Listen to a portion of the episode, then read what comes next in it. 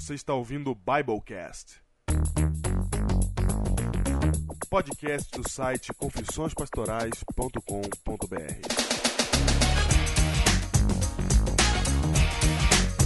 Eu sou o pastor Júnior, distrital de Batuba, no litoral de São Paulo.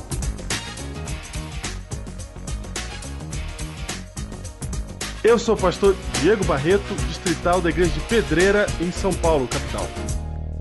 E esse é o seu Biblecast 77. Ok, ok, ok, Diego. Mais um Biblecast, mais uma vez estamos no ar, Diego. Estamos no ar, mais uma conta de SoundCloud criada, né? Opa!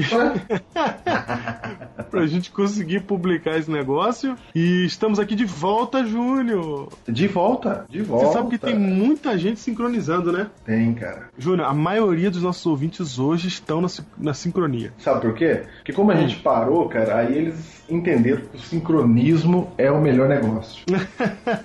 Cara, a gente parou três meses e sumiu uma galera que ainda não descobriu. Ainda não, lem- não descobriu que o Biblecast voltou. Tem, tem uma galera aí. Tem uma galera que ainda não descobriu. Os heróis ainda estão um pouco tímidos, eles estão vendo se a gente vai ficar firme. pra poder, pra poder divulgar falar, de né? novo, né? É. Mas os heróis vão, vão, vão vir daqui a pouco. É isso mesmo. Enquanto isso, recebemos e-mails aqui, Júnior, essa semana. Vários e-mails, vamos ler aqui alguns. Vai lá. Agora, Júnior, é o seguinte. Eu quero lembrar aqui, lembrar aqui, Júnior, do desafio que a gente lançou e que o pessoal ignorou. Qual? Nós lançamos um desafio aqui para a pessoa criar uma vinheta para os e-mails. Eu não acredito que ignoraram, Diego. E ignoraram. Ignoraram. Eu pedi para criar uma vinheta para os e-mails aqui. E a gente já fez vários tipos de promoções aqui. A gente já fez promoção que tinha que twittar, a gente já fez promoção que tinha que divulgar o link, o pessoal tinha que clicar no link. A gente já fez vários tipos de promoções aqui. Só que essa vai ser uma promoção diferente. Hum, Você vai poder participar, qualquer um pode participar, ok? Só que ela vai exigir um certo nível técnico. Porque você vai precisar, de alguma maneira, se não você criar uma vinheta, pedir para alguém criar uma vinheta para você. entendi. Claro. Você entregar a vinheta no seu nome. Você fala, pedi pro meu primo, pedi pro meu irmão, pedi pro meu tio, ele fez pra mim a vinheta aqui. E a vinheta dos e-mails, Júlio, ela vai dar pra você um livro amargo do Denis Cruz. Cara, o livro amargo do Dennis Cruz, cara. O livro amargo do Denis Cruz, que eu tô lendo a todo poder. Que livro é esse, cara? É um livro que ele conta, é uma ficção, Júlio. Vai. Histórica, onde ele conta a história de alguns personagens no mesmo período em que aconteceu o grande desapontamento de 1844. Cara, e que editora? Casa Publicadora Brasileira. Nossa, mas podia ser já o livro de hoje. E é o livro do ano pro juvenis. É o livro do ano pro Juvenis de Dennis Cruz, um herói. De Dennis Cruz, herói do Biblecast. E ele, e ele fez uma doação pra gente, um livro amargo, com a assinatura dele, cara. Com a dedicatória do autor. Que isso, Diego. Então a, a vinheta ganha um livro amargo. A vinheta ganha o livro amargo. Você manda sua vinhetinha, pode ser de 3 segundos, de 15. Tem que ser uma vinhetinha de e-mail, cara. A gente tem que ouvir e falar assim, cara, vinheta de e-mail. Se você mandar uma vinheta pro nosso e-mail, a gente vai usar ela aqui no Biblecast agora por longos anos até a sua morte. Sim. E aí você vai ganhar ainda o livro amargo de Denis Cruz, assinado por Denis Cruz e dedicado por Denis Cruz. Tá aí, tá aí. Tá aí, Eu gostei. Certo? Vamos lá, gente. Galerinha da você vinheta. fala assim, ah, eu não sei. Gente, seja criativo, você só precisa de um gravador. Só precisa de um gravador. Seja criativo. E se você não conseguir, conhece alguém que consegue fazer, pede pra ele fazer. É o seguinte, eu quero uma vinheta aqui. Quem mandar essa vinheta pra mim de e-mail vai ganhar o livro amargo do Dennis Cruz. E é isso. Pronto. Para onde você manda a vinheta? Você manda para contato arroba confissõespastorais.com.br. É isso mesmo, é isso aí. Agora sim, vamos pros e-mails, Júnior. E-mails, vai, Diego.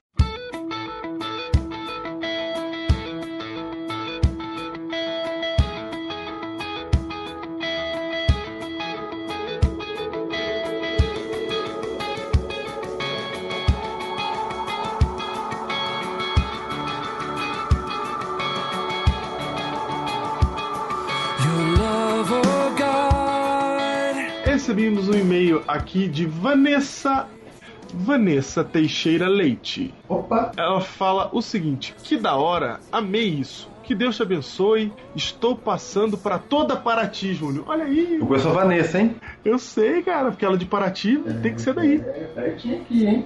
Eu acho que Olha é a aí. Vanessa, filha do irmão Rafael, hein? Olha aí, da Central de Paraty ela é, fala. eu acho que ela era daqui e foi pra lá. Pode ser ela, hein? Pode ser que Pode seja, pode ser. ser que não. Muito bem, Vanessa. Um abraço pra vocês aí, pessoal de Paraty, Terra Bonita. Ok. E-mail aqui de Ana Carmen Carvalho. Feliz sábado, pastores. Ainda estou sincronizando, mas ouvindo os atuais concomitantemente. Opa, aí sim. Olha aí. A Ana Carvalho. Gauss. Hã? Gauss. Gauss, ok, isso, Gauss. Ana Carmen Carvalho, que ela estava lá na celebração que teve agora no Anhangabaú, né? Ela também estava lá. E hoje eu vi quase todos da série Guerra nas Estrelas, ela fala. No dia que o pastor Diego foi na igreja do Jardim Santa Margarida, eu lhe contei como que o Biblecast foi determinante na minha vida para que eu permanecesse na igreja. Olha, Júnior, mas ainda não conseguia aceitar a profecia do santuário até que então ouvi essa série. Mentira. Glória a Deus por falar ao meu coração e me revelar ainda mais o seu amor. Que isso, cara. Que o Senhor nosso Deus continue a usá-los para que vocês continuem testemunhando o seu amor com carinho. Heroína do Biblecast, Ana Carmen. Olha aí, cara. Abraço, Ana Carmen, do Santa Margarida. Me lembro, claro que eu me lembro da Ana Carmen. E todo poder, meu. A Ana Carmen já me emocionou duas vezes já. A primeira vez quando ela fala, quando ela- eu tava lá na igreja de Santa Margarida e aí perguntaram assim: Vocês sabem o que é Biblecast? Ela levantou a mão e falou assim: É um negócio que mudou a minha vida. Eu falei: Caramba, Puxa, vida, cara. ela escorreu uma lágrima. Ah, meu Deus. E agora ela fala que ela não cria na questão da profecia do santuário e depois da série Guerra nas Estrelas, ela entendeu a profecia do santuário. Louvado seja Deus, se você ainda não ouviu, vai lá, Santuário é na série Guerra nas Estrelas. Tá aí. Olha aí. Tá aí. É, recebemos um e-mail de Rui, de Guadalupe, Júnior. Nós lemos o e-mail do Rui semana passada e ele mandou Opa, tá aí o um, Rui. um comentário sobre o Minto Que Nem Sinto, Biblecast 76 e meio da semana passada, dizendo esse programa é gravado aqui na igreja de Guadalupe e eu achei que realmente foi sensacional. Obrigado pela companhia maravilhosa e abençoada de vocês. Rui, que conhece o Batuba, fiquem com Deus. Amém. Isso, Rui. Tô te esperando aqui, hein? Ele falou que vinha pra cá. É verdade. Recebemos um e-mail de Paulo Luelson. Paulo Luelson ele faz uma proposta pra gente aqui de programa. Interessante, um programa para os jovens aqui. É um assunto mais para os jovens relacionado à sexualidade.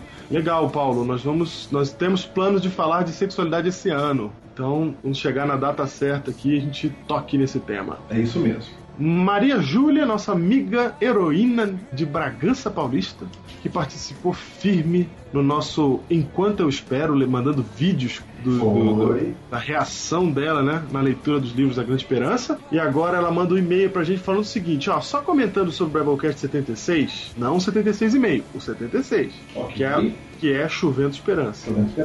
Ela falou que foi lindo e na leitura dos e-mails teve a presença do pastor Charles Siqueira, que é do colégio que ela trabalha De Bragança. Claro. nosso amigo pastor Charles. E aí ela fala assim: e o Júnior Pensinato, que mandou e-mail, também é meu irmão.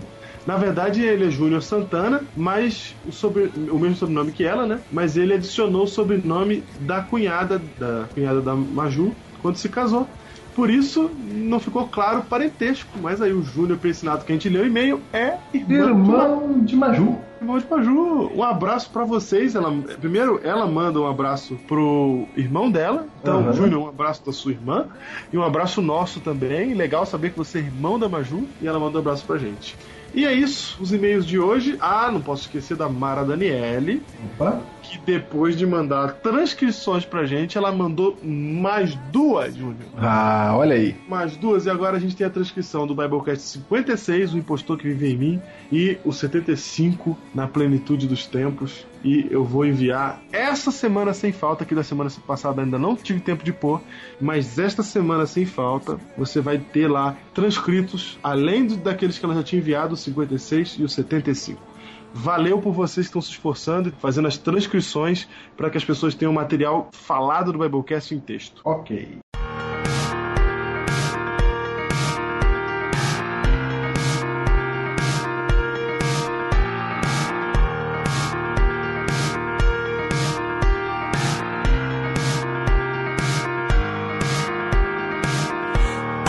Vamos lá, Diego. Hoje, de volta das férias. o sensacional Diego Escolhi Ser Pastor.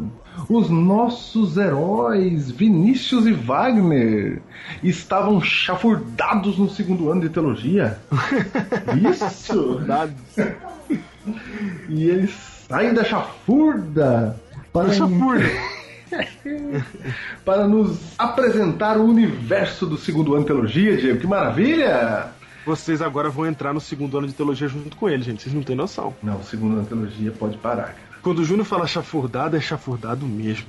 A gente não tem vida no segundo ano. Não, acabou. Nossa, cara, é, é, é 100% teologia grego. O hebraico, cara, o hebraico no primeiro ano é a bênção de Deus. Não, é, ainda bem. E quando, ainda bem, porque quando chega no segundo, o grego é mais nervoso que o hebraico. Porque o hebraico ele tem pouco verbete, então você não precisa decorar muito vocabulário.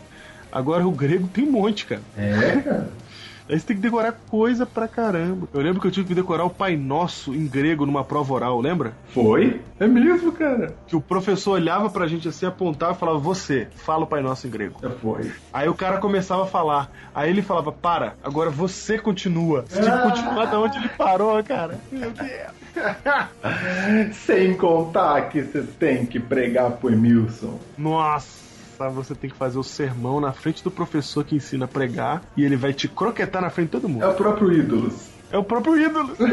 Verdade, cara. Cara, e fora tudo isso, as leituras que você tem que ler, os livros. Cara, deixa eles contar. Vai, escolhi ser pastor. Eu era uma pessoa comum. Até que minha vida mudou. Porque agora eu atravesso um caminho tortuoso, cheio de obstáculos, direto das alamedas do conhecimento. Minha vida será transformada porque agora eu escolhi ser pastor.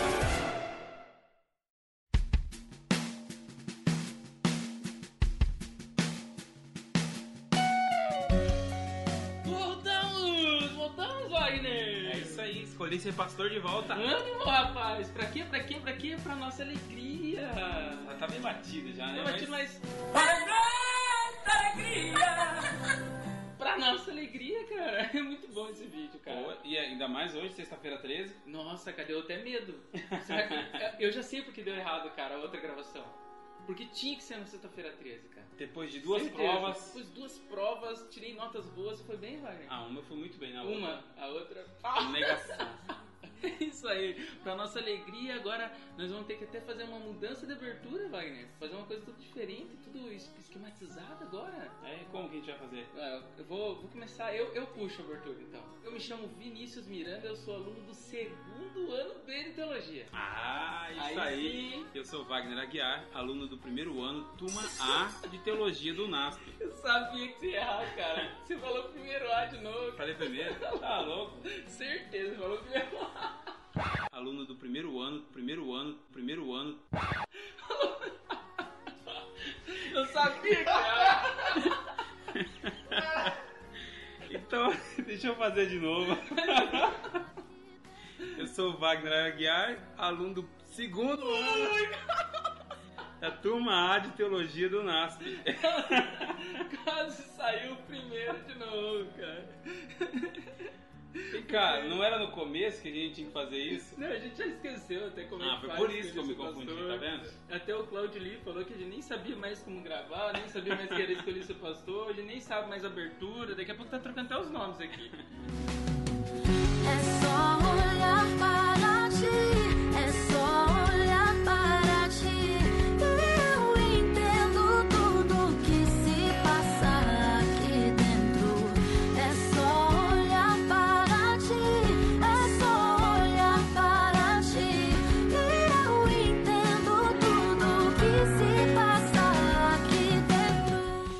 pessoal deve estar se perguntando, né, Vinícius? Por que, que a gente demorou tanto a gravar? Já estamos no mês de abril. É verdade. Cara, é o seguinte, comecei a assistir Lost, cara.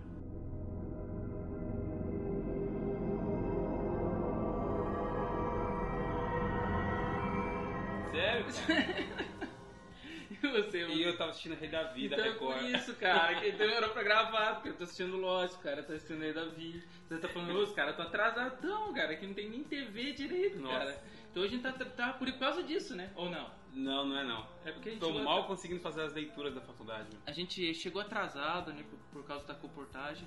Então agora a gente tá. Demorou porque a gente teve que colocar tudo em dia pra Chegou poder gravar. quantas semanas atrasado? Cheguei duas semanas. Duas semanas? Cheguei três semanas atrasado. Não tinha como gravar sem o Wagner, né? Por mais que eu queria, né? Mas. Ô, louco. rapaz, não tem como separar os dois aqui, né, rapaz? Fica até o final juntos. Mas aí, a grande alegria. A nossa maior alegria, Wagner, é agora olhar pro lado e dizer: Novato!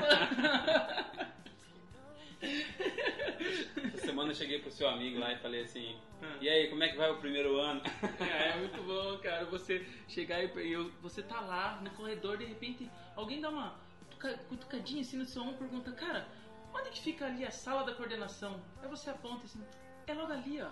Você sabe tudo, cara. Conhece todo o colégio, cara. É muito bom nesse novato, Experiente cara. já. Já estamos experientes no colégio, cara. Mas a nossa demora foi por causa de comportagem, né? Foi. E falando em comportagem, como é que foi a campanha pra você, vai? Foi boa, eu fui pra Paulista Sul, em São Paulo. E foi uma benção, foi uma maravilha você. Fomos ali pra Ponta Grossa também, foi muito bom. Nós conseguimos nosso maior objetivo, que era fazer evangelismo, né? fazer de tudo para que a portagem fique mais evangelística. E nós, Wagner, conseguimos alcançar nosso maior alvo. Qual era? Conseguir o maior número de pessoas interessadas em estudar a Bíblia. Sabe quantas? Ah, deixa eu ver, umas 50, Não, muito mais. Pode estar lá em cima. 50 e 200. pouco. Mais. 300. Mais. Mais que isso? Mais 300. Mais de 500? Mais 500. Mais de mil? Mais de mil. Ô, louco. 1.350 pessoas interessadas em estudar a Bíblia, cara. Sério, cara? Foi uma bênção, cara. Chegamos até a equipe Águia, foi a equipe mais evangelística do, do NASP, ganhou lá como a principal equipe, e foi uma bênção, cara. Imagine 1.350 pessoas estudando a Bíblia, cara. Se 1% só, cara, se Nossa. 1% se decidir, a gente vai ter uma igreja lotada, cara. Que bênção. E pra dar estudo pra esse pessoal depois que vocês vierem Não, embora? na verdade sim, 1%, né? Tá fazendo as contas quando você tava falando, 1% de 1.350 dá 13 só, né? 10%, né? É verdade, 10% daria 130. 130. Não, 10% você conseguiu, né? 130 pessoas já dá pra formar uma igreja, cara. Mas e agora, pra dar continuidade nos estudos, depois que vocês vieram pro colégio? Não, ali daí ficou um obreiro, né, pra atender esse pessoal, ele que vai estar dando os estudos, né? Ah, entendi. Até da última campanha a gente também arrecadou um monte de estudos e, e já tem, teve 30 pessoas que se batizaram.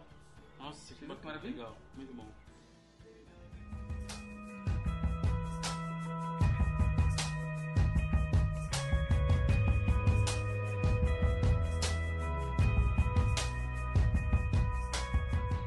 Coisa, Wagner, que a gente não pode deixar passar nesse episódio. Relembrar o prêmio que nós ganhamos. Exatamente! Ah, brincadeira. Site vencedor! Nós temos o site, o campeão na categoria revelação, o melhor site lançado em 2011 da Igreja Adventista, rapaz. E qual foi? E qual foi, qual foi, qual, Qual foi? Escolhi ser pastor. Oh. Ah, não, né? Revelação. Olha, Primeiro e único prêmio que nós vamos ganhar. primeiro e único, não, não pode, né? Vai participar no próximo, a gente vai concorrer com os papais, não tem como. Ainda não. É, agora a gente, não pode, vai fazer isso. A gente pode inscrever o traço do reino, porque ele foi lançado em 2012. Exato, verdade. Aí ele, ele ganha, porque se a gente participar de volta, vai que ganha de novo. Então esse ano todo mundo apoiando o traço do rei. Exatamente, né? Porque a gente já ganhou, agora deixa um pouco pros outros. Ah. E Wagner, a gente tem que lembrar que talvez a gente não consiga alcançar a mesma periodicidade. Não, fala de novo. Periodicidade. Aprendi, cara. Palavra, Sé- palavra de segundo ano. Vou lá no segundo B, no segundo ano. Periodicidade, cara. Talvez ele não vai conseguir manter a mesma frequência. Né? Todos de 15 em 15 dias, porque tá corrido, cara. É, gente, o pastor Diego e o pastor Júnior sabem que o segundo ano é um pouquinho diferente. Então talvez a gente não consiga ir a cada 15 dias, talvez vá um pouquinho mais. A gente já tá aí alguns meses já estudando e agora que a gente conseguiu gravar o primeiro. É, e vamos tentar manter, né?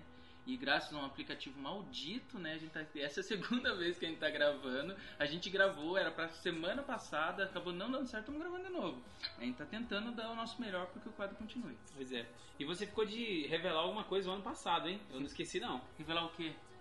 Ah, não sei, algum negócio de uma foto, né? Não, cara, não fala da foto. Não é da foto não, de não, toalha? Não. Oh, para! Wagner, Wagner. Porra, assim eu nem entro no ministério. Não, aí, não, aí, não, não, brincando. o que eu era revelar outra coisa, cara. O que, que você ia revelar? Era do estágio, cara. Ah, estágio. Deu, deu tudo certo, graças a Deus. Estava 99% ano passado e agora 100%. Já estou fazendo estágio na igreja Rufe os Tambores,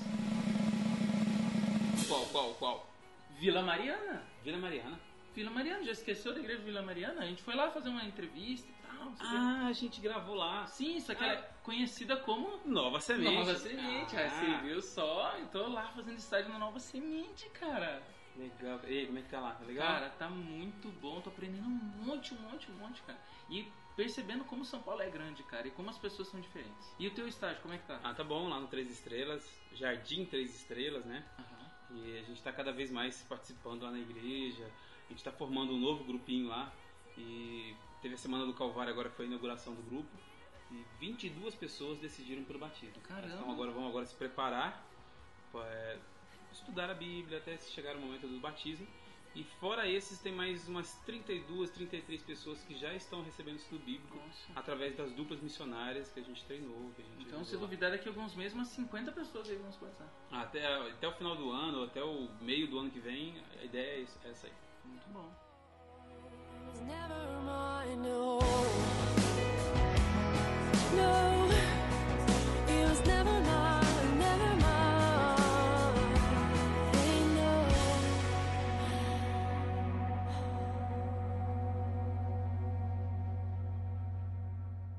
Então, e para você que tem alguma dúvida aí, ah, queria saber um pouquinho mais, como é que funciona lá do- dentro do teológico, o que, esse pessoal estuda? É, Tirando a o vai-. É. Tirando que a que gente eles assiste fazem? por fora. A gente vai falar agora algumas matérias, né, do que, que a gente vai aprender nesse primeiro semestre. né? Exato. Uma- Então, então a gente tem aí, por exemplo, o hebraico continua, Hebraico, agora hebraico 3. isso, tradução do texto bíblico. É, o 4, como disse o pastor Diego, nós vamos lá para Jerusalém, sentar aos pés do, do, do mestre Gamaliel, aprender direto da fonte, né? Brincadeira, hebraico 3. Temos agora a aula de grego, que foi a prova que eu tirei nota baixa hoje. é, literalmente, né? O professor fala grego na sala, e ele até fez uma brincadeira, Wagner, falou que no começo parece que é um bicho de sete cabeças. Mas na verdade é um bicho de 15, 15 14. Não é sei nem lá. 14, 15 cabeças. É muito diferente, cara, mas é, é bom. Eu tô achando um pouco mais fácil, cara. Temos também Cristologia, né? Que é o estudo da natureza de Cristo. Exato, e até um aluno esses dias perguntou pro professor, ele tava contando esse fato. Pastor, essa matéria de cristologia, é importante pra minha salvação?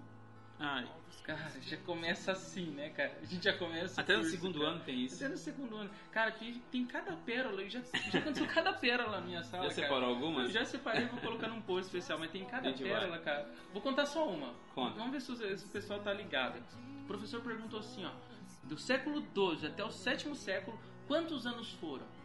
O aluno levanta a mão e responde, cinco anos. No século XII até o século VII. Quantos anos tinha? O cara, cinco anos, cara. Século é quantos anos, ô Anta? Nossa, fugiu da mate- da- das aulas de matemática. É por isso, né, que eu não preciso de matemática, vou estudar pra ser pastor. É só ler a Bíblia. Olha a Bíblia, tá bom, né? Também temos a aula de Antigo Testamento 2, também com o professor Edson Nunes. Aula de homilética, né? Que é a arte de preparar e apresentar sermões. Papai Emilson, né, das matérias que eu mais gosto, matérias práticas, Também gosto matérias muito. que eu gosto muito. É, Evangelização 1, Isso é uma espécie já de preparação para o estágio de evangelismo do ter- do terceiro ano, né? A gente já começa a ser preparados para isso. com o nosso querido amigo, pastor Walter. Isso aí. Também continua a aula de coral com o pastor Jader Santos. maestro Jader Santos. né? E por último, a formação pastoral, que a gente está fazendo a- o que agora com formação pastoral, vai? Isso é nas igrejas que a gente está fazendo estágio, a gente faz pequenos grupos e diaconato também. Então esse semestre inteiro eu vou ter que tirar oferta. Não pra você, né? Não, você sabe que é, é- claro que não é pra mim. Você sabe que no Mas- primeiro episódio, Wagner, a gente fez uma brincadeira que cortaram na edição. Eles vão cortar de novo. Eles vão cortar, Eles de, vão novo. cortar de novo. Eles estão nos repri- reprimindo. Então, mas sabe que foi muito interessante, assim, eu sempre vi o diaconato de uma forma bem simples, né? Ah, o pessoal que fica ali organizando a igreja, abrindo, fechando, cuidando de algumas coisas, mas agora eu tenho uma visão muito mais significativa do, do diaconato. E o que, que é ser mim, para mim é, ir lá participar de- do, do culto, ajudar as pessoas a, a devolver os dízimos, é, é, a dar a sua oferta ali, participar desse momento de, de adoração a Deus, De entrega, né? é, de entrega, foi muito significativo. E depois a gente foi lá profundo, né? E para contar tudo, com as testemunhas. Então deu para ver assim a, a- o significado tão tão profundo do que é ser diácono. Não é simplesmente você aquela pessoa que passa a salva ali do teu, do, do teu lado para que você coloque o seu envelope de dízimo, sua oferta. É É uma pessoa que está te ajudando a adorar a Deus verdade. né, ajudando para que a igreja tenha, tenha ordem, tenha condições de ter um culto que seja, pelo menos no mínimo, aceitável a Deus ali. Então é muito, muito interessante. Eu, tô gostando muito desse estágio.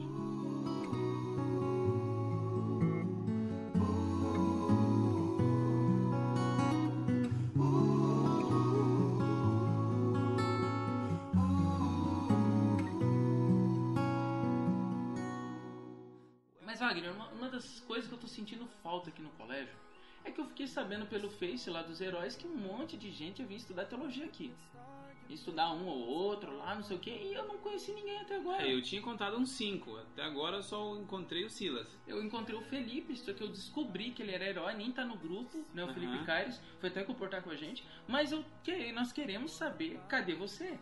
Se você É. tá estudando teologia, procura o Wagner, procura o Vinícius. O Wagner tá lá no fundão, lá fazendo brincadeirinha, sempre jogando papel na cabeça dos outros, aviãozinho. Ele pega no meu pé, né? o Vinícius está sempre no- no- na turma B, no segundo ano, e eu tô na turma A. Aonde que eu tô? Geralmente em cadeira, as primeiras ali, observando tudo É. que o pastor tá falando. Primeira na janela, que você fica lá olhando pra fora. Não, pai. Capaz. Nada a ver, cara. Eu tô ali na primeira pra ouvir, prestar atenção. Foi cara. pra você que o professor perguntou outro dia se você tinha recebido alguma visão lá, que você tava olhando pra, pela janela? Não, Não foi foi pra você, mim, não? Não, não foi pra mim. Ah, não. falaram que foi um Vinícius lá, eu achei Ah, que... sai fora, rapaz. Não vem com essa não, querer inventar coisa aí. Sou um cara estudioso, meu. Depois vocês vão ver até nas notas aí. Mas então, a gente, procure a gente, a gente quer gravar de vocês, assim, o que vocês têm achado do curso até agora. E vocês esperem o próximo episódio, se a gente conseguir, a gente grava, né, Wagner? Não sei quando. Não sei quando, tá difícil, a gente vai tentar, vai se esforçar, e eu tenho que terminar de assistir Lost. Vocês ficaram sabendo um pouquinho do que tá acontecendo com a gente agora nesse primeiro semestre do segundo ano. Isso aí. Logo, logo a gente vai trazer mais algumas coisas pra vocês. Quem sabe a gente, no próximo, a gente não tem uma novidade Opa, que bem novidade. interessante. Que novidade, que né? novidade. Não sei, o pessoal vai ter que ficar ligado aí. É, fica curioso aí. né? Então até o próximo Escolher Ser Pastor. Falou, pra nossa alegria. Quando eu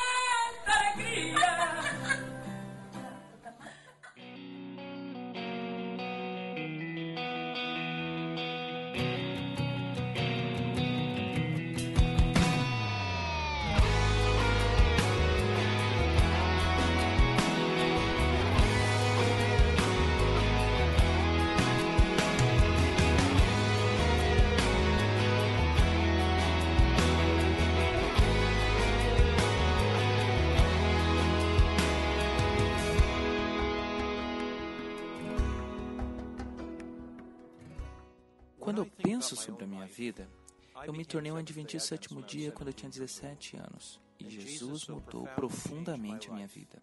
E desde então é um grande prazer servi-lo. Meu chamado para o ministério não foi um sonho ou visão. E também não foi um flash que eu tive à noite em que você acorda e pensa, ó, oh, eu tenho que ser um pastor. Mas foi algo que foi crescendo constantemente em minha vida. Era um senso de que eu não poderia fazer mais nada. Era um senso que Deus estava colocando sua mão sobre mim e dizendo para eu ser um pastor. I'm Mark Eu sou assistente do presidente da Associação Geral. and I chose to be a pastor.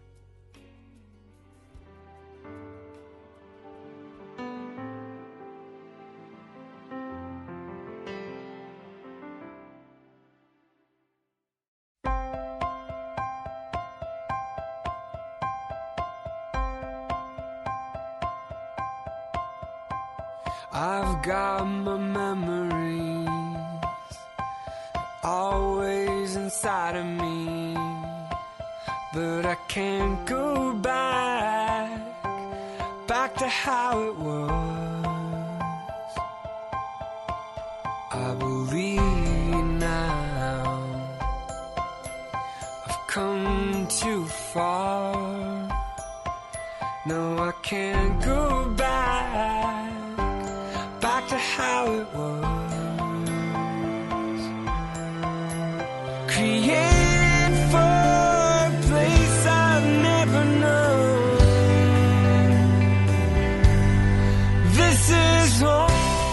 seu Biblecast 77. 77, Júnior. Que número mais cabalístico. É, tem a ver com a gente, né? Tem a ver com a Igreja Adventista do Sétimo Dia? É, a gente gosta do número 7. A gente gosta, Adventista gosta do número 7. Por isso nós guardamos este episódio com todo carinho. Exatamente. E eis que no número 77, no episódio 77, nós iniciaremos hoje, Júnior, uma nova série. Opa! Eu gosto de série, Diego. Nós vamos começar uma nova série. Você que começou a ouvir o Webcast esse ano, você que está ouvindo o ano 3 do programa. é? Você que está ouvindo o ano 3, você- a gente sempre começa aí com uma série, né? Cadê a série desse, desse ano, né? Eis aí a aguardada, esperada, preparada série O Sétimo Dia. Opa, por isso tem que começar no 77. É por isso. Quantos episódios haverá nesta série? Esta série está programada, Júnior, para quatro episódios. Série programada para quatro episódios. Não são sete. O pessoal achou que era assim que ia falar sete. Ele tem, eu tenho certeza que eles pensaram que a gente ia falar sete. Começando a partir desse episódio 77, com o título, Júnior, O título, vai Diego, Quando Deus Descansa. Quando Deus descansa, queremos falar. Do que queremos falar, Diego? Eu quero que você fale aquela introdução. Ok, nós vamos falar sobre o sábado nesses episódios dessa série. E para falar sobre o sábado, a gente quer dizer o que sobre o sábado? A gente quer que você que está ouvindo a gente, seja você adventista ou não, que você entenda quais são as razões por que os adventistas do sétimo dia têm esse nome e por que que eles guardam o sábado. Há muitas explicações sobre isso, há livrinhos evangélicos eh, de outras denominações que colocam o nosso nome junto com o nome de seitas cristãs. E nós queremos, não queremos combater isso, não estamos aqui para discutir ninguém para converter ninguém. Nós estamos aqui para dizer por que é que nós acreditamos que o sábado deve ser guardado. Por que a gente faz isso? Da onde vem a nossa teologia? O que, que a nossa teologia fala sobre isso? O que, que a história do cristianismo fala sobre isso? Então a gente vai abordar sobre tudo isso. Então, se você está ouvindo a gente não é adventista, se você está ouvindo a gente especificamente, você é um evangélico, eu vou pedir para você se esforçar para não procurar o atalho, o caminho fácil de já julgar a gente, nem ouvir esses episódios e já achar, ah, não, já sei qual é a resposta disso que o meu pastor respondeu, porque eu li num livro lá. Não, não, por favor. Esse- essa série é para você, principalmente para você, você saber por que, que é que a gente faz isso, por que, que a gente guarda o sábado. E eu quero dizer para você que está ouvindo o nosso programa e não é adventista, que o último episódio da série, o capítulo 4 dessa série, O Sétimo Dia, tem como título alternativo É, é o tema, é a ideia. É a ideia, o né? tema, né? O título não será esse, é Não a será. ideia. é Os Evangélicos Têm Razão. Eita! É, cara. Então, cara, se você é evangélico, não abandona a gente não. Dá uma chance, passa esse tempo com a gente aqui nessa, nesses quatro episódios, essas quatro semanas pela frente aí que nós vamos estudar o sábado na Bíblia, na história do não só não não na história do adventismo somente, mas também na história aí do cristianismo e veja qual que são as razões que a gente tem, veja no final se vale a pena mesmo é, certos preconceitos que existem e veja que vamos derrubar aqui alguns preconceitos adventistas contra os evangélicos. Então Isso fica mesmo. firme aqui com a gente. É isso que eu ia dizer. Dura o adventista querer aguentar depois que você falou isso. É verdade. Agora vamos, vamos salvar os adventistas. Salve. Adventista, fica com a gente. Só lembrando, a gente é pastor adventista. cara. É, claro, só lembrando. Você vai perceber que você há tantos anos guarda o sábado, advoga o sábado, defende o sábado, luta pelo sábado. E você vai perceber que muitas vezes alguns conceitos velhos e pré-históricos que estão sobre nós são conceitos teologicamente errados. E outros são tão certos e a gente deixa eles de lado. Então, esse é um podcast, uma série de podcasts que é para você, que é adventista ou não. A gente vai estudar aqui o sábado em quatro episódios. Fica com a gente na série O Sétimo Dia.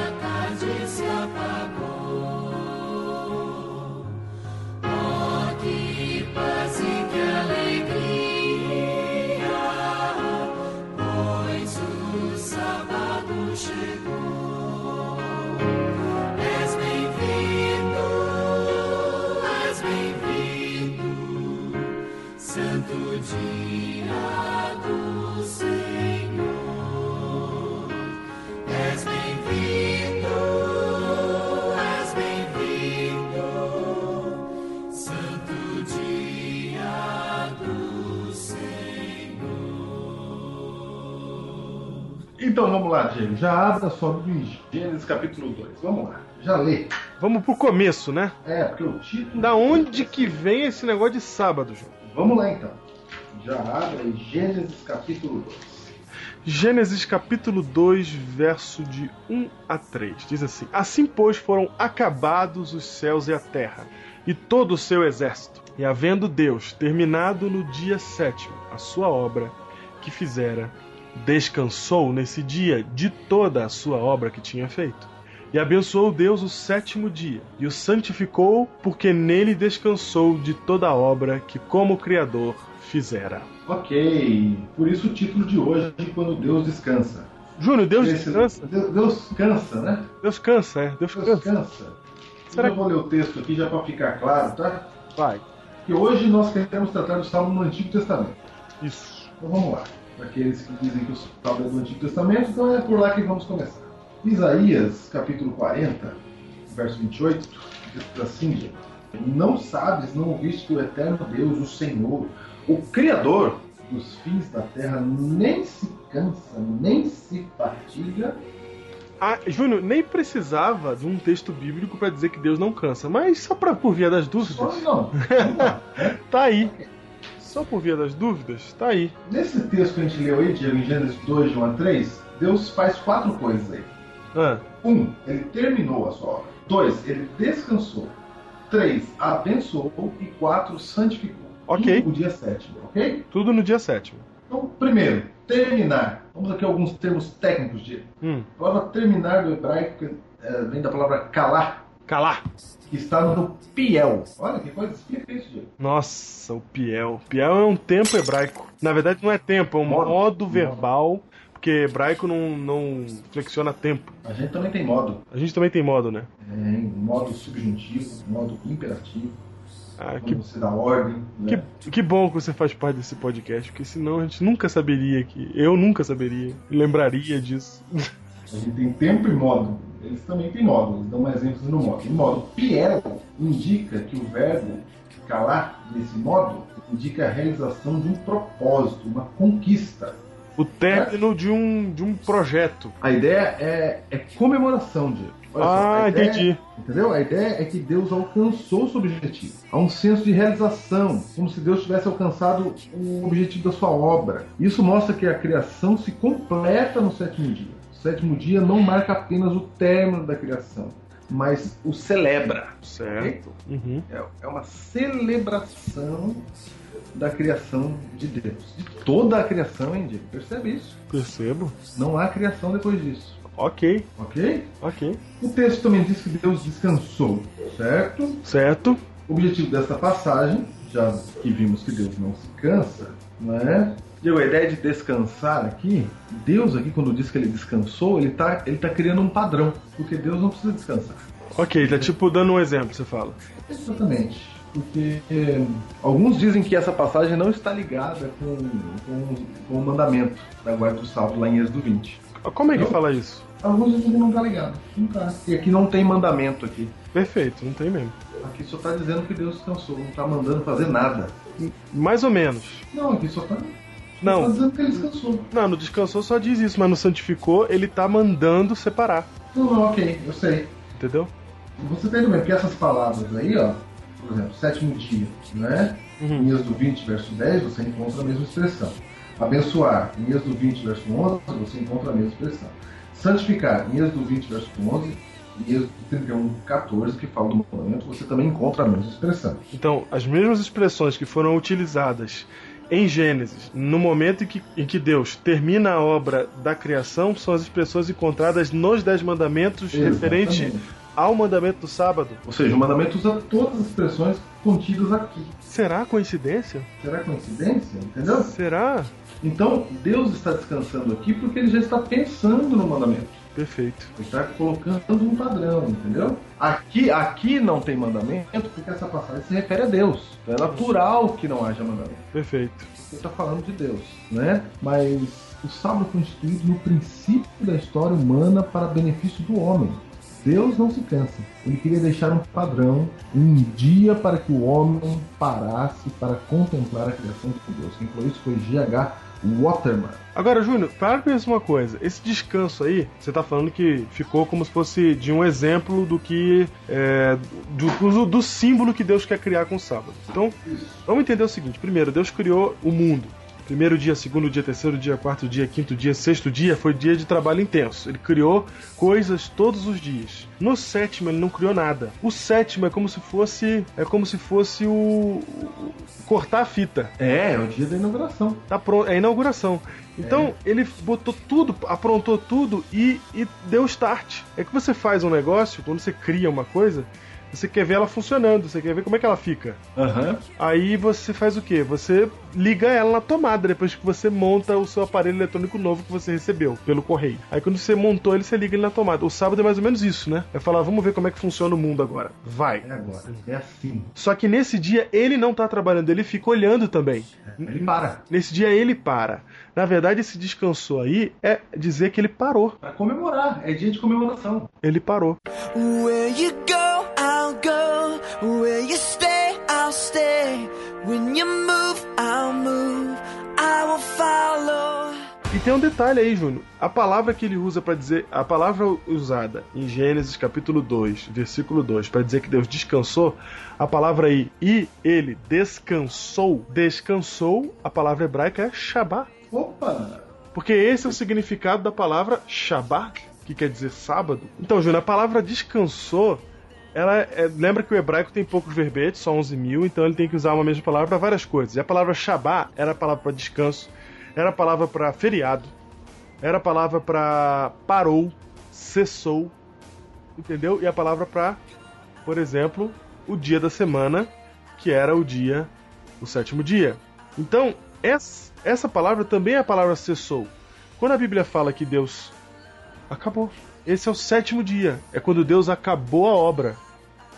E porque ele acabou a obra, ele abençoou esse dia e ele santificou esse dia. E a palavra utilizada aí é essa palavra Shabbat, que, como o Júnior está dizendo pra gente aí, Ah, você falou um detalhe muito importante. O, o povo judeu não tinha nome para os dias da semana, Diego. eles não tinham nome pro dia da semana? Não. Olha aí! não. Como é que fazia então a semana deles? Ah, não, eles não tinham nome. Eles colocaram primeiro dia, segundo dia, terceiro dia, quarto dia. Assim como está em Gênesis. Quinto dia, sexto dia, descanso. Ficava assim, entendeu? A palavra Shabbat quer dizer repouso, descanso. Traduzido para nós como sábado. Que quer dizer repouso, descanso. Entendeu? Entendi. Ok?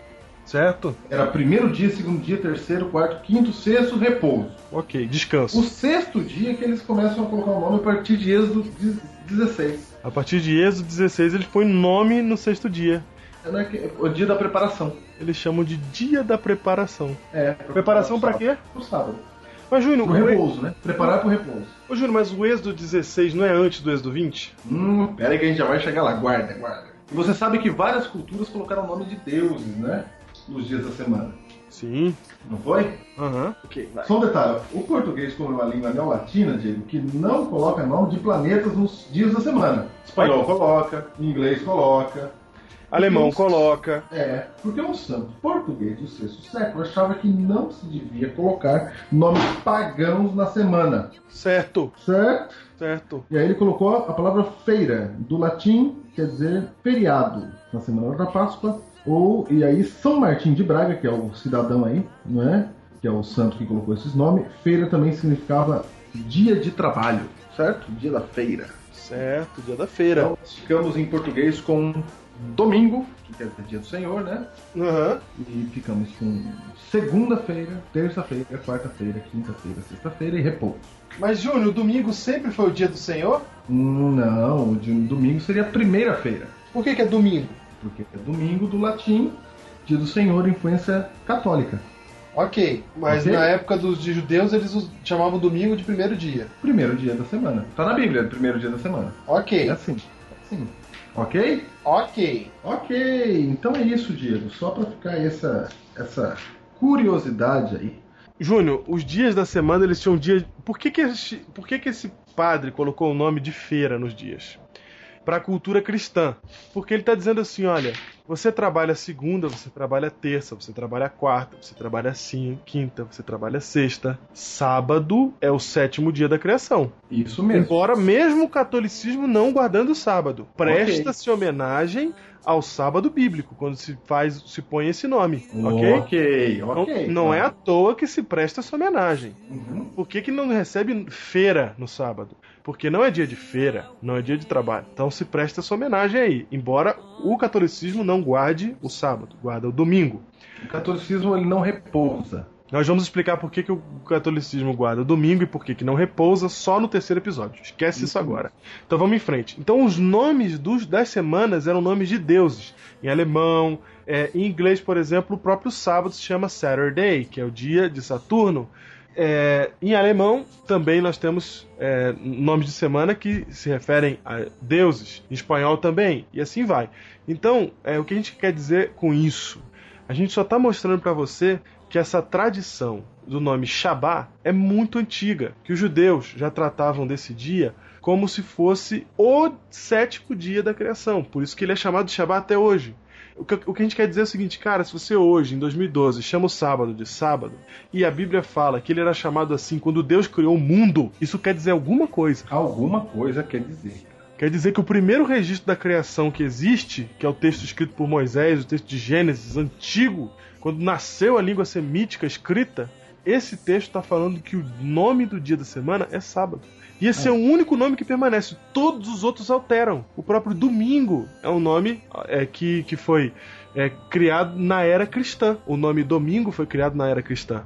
Se você pegar domingo em inglês, é Sunday, dia, dia do sol. Se você pegar é, domingo em alemão, é Sonntag, dia do sol. Então, o único que manteve o nome, que manteve ali desde o início, é o sábado, cujo significado é descanso desde o dia que Deus inventou o mundo. O Diego, tem um detalhe interessante, já que você falou isso. Como a palavra sábado repousa, remonta desse princípio aqui, não é? A própria divisão semanal, você não encontra ela em lugar nenhum. Como assim, Júnior? Ah, você sabia? Por exemplo, você tem, é, você tem, por exemplo, astronomicamente falando, Cosmologicamente falando? isso, cosmologicamente falando, o mês. O mês, como é que ele é? Como é que se chegou ao mês? Pela Lua, não foi? Pela lunação. É, a Lua. A Lua fala do mês, né? A lua O ano. marca O dia, o dia, claro, né? Nasce o sol, se põe o sol. Ok. O mês a lua, o ano, 12 meses. Mas a semana não tem. Não corresponde Mas- mas- a mas- nenhum período de tempo astronômico. Ô, Júnior, como é que a gente sabe que passou um ano? Como é que a gente sabe que são 12 meses? É, é só você contar as Não. fases da lua lá. Não, mas aí como é que eu vou saber quando que virou um ciclo? Como você vai saber? Ah!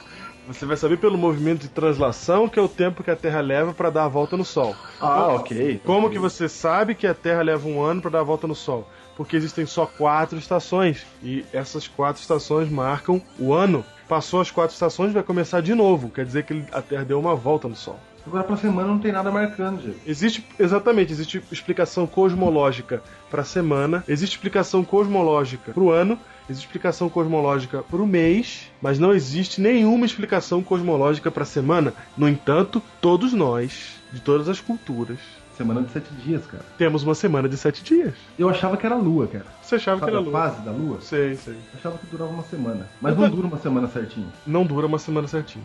As Não fases é? da Lua terminam com quase 30 dias, 29,5 dias, o que não dá uma semana certinho. Então, a pergunta é como é que faz? Mas por que que desde sempre, Júnior? Por que que desde sempre é semana de sete dias, cara? Que não teve uma cultura que, que quebrou isso daí? Por que não teve uma cultura que falou, não, a gente conta diferente? Porque tem o calendário Ah, grego, tem o calendário judaico, tem o calendário. Tem tudo quanto é calendário aí, mas todos eles têm semana de sete dias. Ah, então tem algumas, ah, algumas explicações aqui para a origem da semana de sete dias. É. Alguns acham que foi, foi se originou em Babilônia. Porque Ok. alguns calendários babilônicos falam de uma sequência de dias maus Ah, associados às fases lunares, como eu imaginava também, ah. né? E esses dias caíam, respectivamente, nos dias 7, 14, 19, 21 e 28 do mês. Eram os dias maus dos babilônicos. Hum. Então, alguns falam, foi daí que surgiu a divisão de semana, ok? Ok. Ó, só que nós podemos ver algumas coisas. A sequência tem uma quebra aí, o dia 19, né? Ah, E aí não dá pra explicar porque que tem o 19 no meio. ok.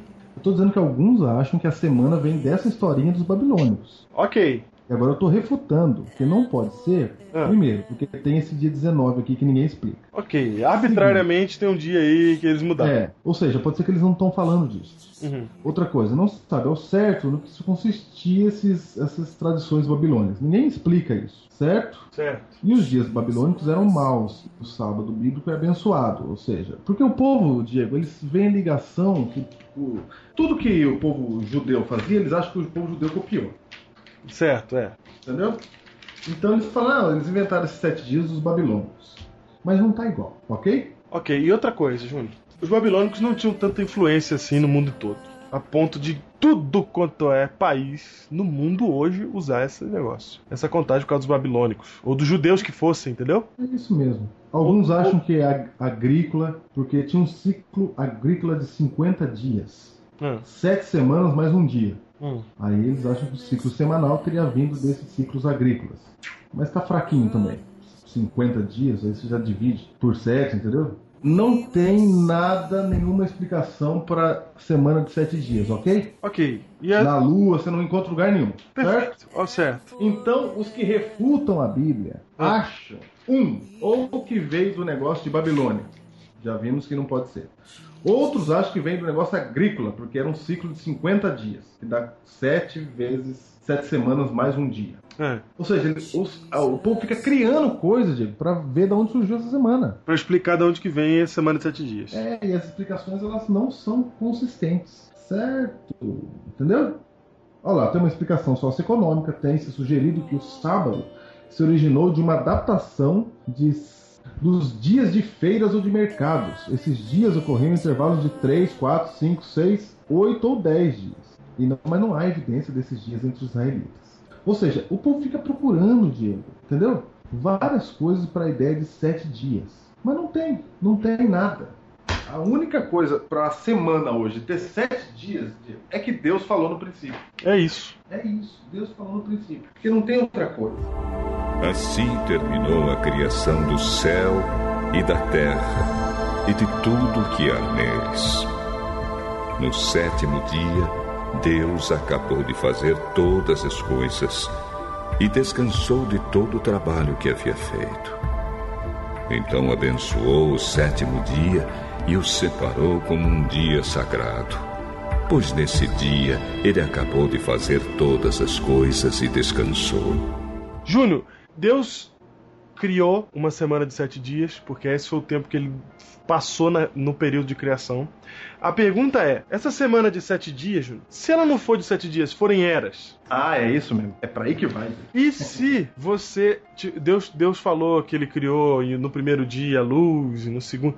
E assim ele foi criando as coisas dia após dia.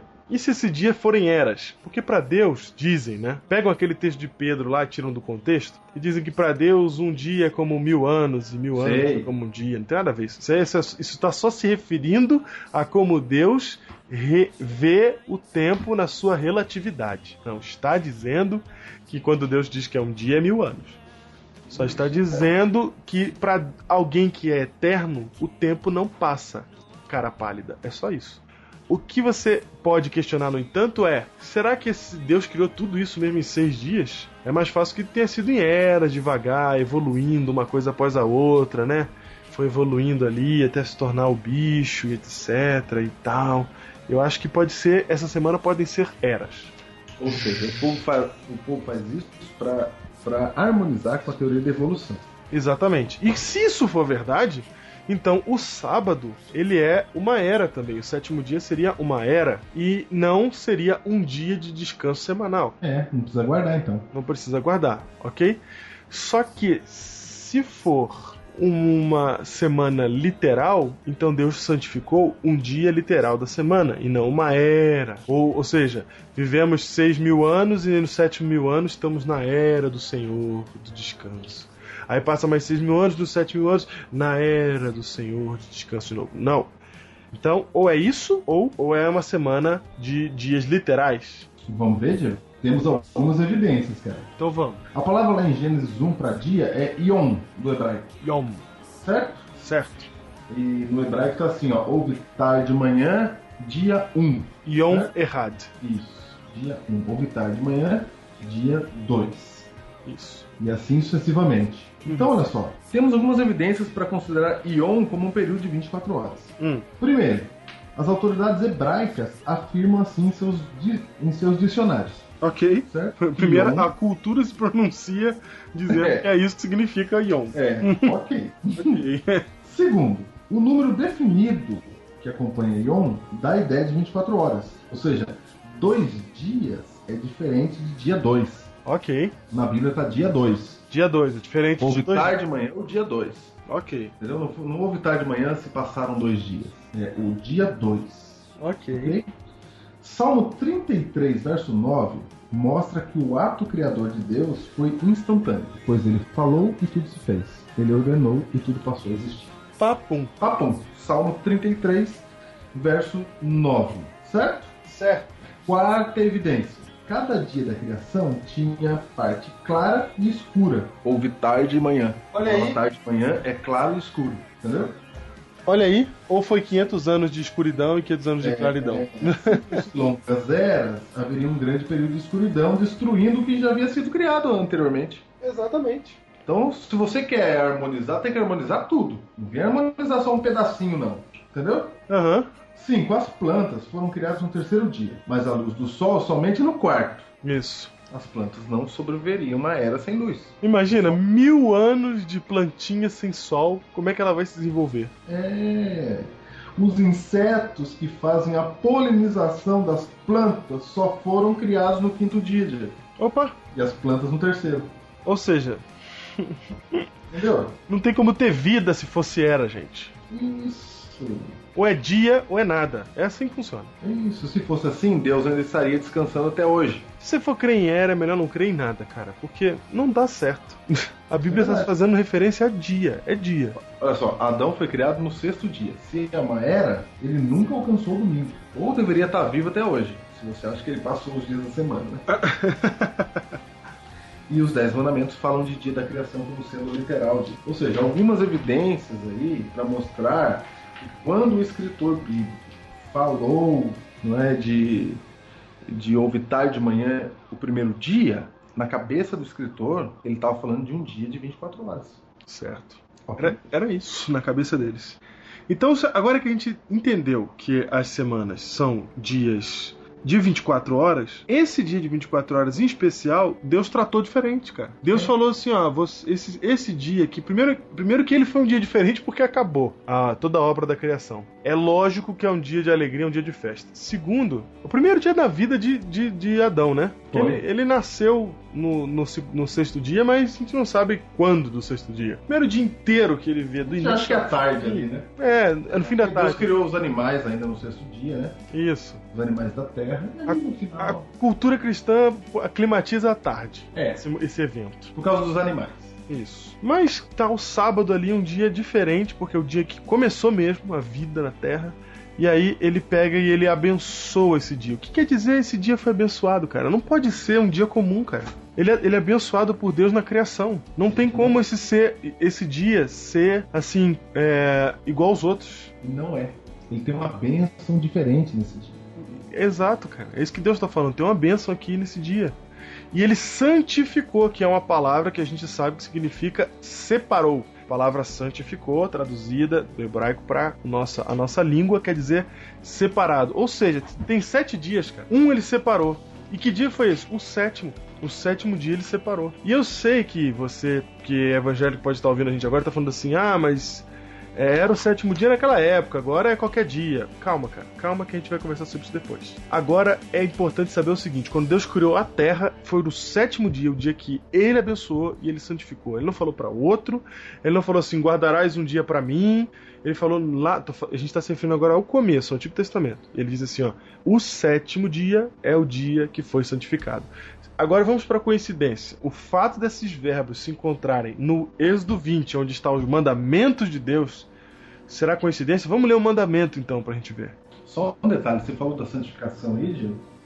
Isso mostra o seguinte, que nós não só devemos deixar de profanar o sábado, mas como também devemos torná-lo santo. Entendeu? Na nossa Ele vida. ser- na nossa vida. Nós seja, temos que santificar o sábado. A guarda do sábado não se limita em evitar a sua profanação, mas devemos fazer aquilo que contribui para a santidade do sábado, ok? Ok, perfeito. Ou seja, você fala assim, ah, vou dormir o dia inteiro. Deus falou, não é só isso não. Porque se eu dormir o dia inteiro, eu consigo evitar profanar o sábado, né? E tem outra coisa, Diego. Tem muita gente que não trabalha sábado. Certo. Normal. E não é isso que é guardar o sábado. Uhum. Não é? Tem gente que trabalha segunda a sexta. Certo? Aí ele fala, não, eu já guardo. Não. Quando Deus falou que o sábado é santo, não é só assim, ah, eu tô em casa, eu não trabalho mesmo, já tá tudo certo. Não, você tem que santificar esse dia. Então vamos botar aqui ao panos claros. Não é. Tem muita gente que acha que Adventista é vagabundo. É isso mesmo. Que ele não faz nada no sábado, que ele não quer trabalhar. É- não, não trabalhar não é santificar o sábado, cara. Isso, é isso que eu tô querendo dizer. Se você trabalha de segunda a sexta, não quer dizer nada. Não quer dizer nada. Não quer dizer nada. Ah, eu já trabalho de segunda a sexta, então tá tudo certo. E tem adventista. fala assim, ó. Você trabalha de que dia que dia? Ah, de segunda a sexta. Ah, então você serve já pra ser adventista. ah, pra você é fácil. Ai, meu Deus. Ah, pra você não vai ter problema, Diego. No último episódio vocês vão ver que é esse o problema. É esse o problema. É fácil É pra você guardar o sábado, é esse o problema. Esse o problema, porque não entendeu ainda o que, que Deus tá pedindo. E tem um monte de adventistas que não entendeu mesmo, Diego, o que, que Deus tá pedindo. Sim. Entendeu? Sim. Ele acha que é só nesse dia não trabalhar. É. Como se Deus estivesse preocupado só com isso. Mas Deus está preocupado com a santificação desse dia. E aí a gente vai aumentando a ideia desse, desse, dessa.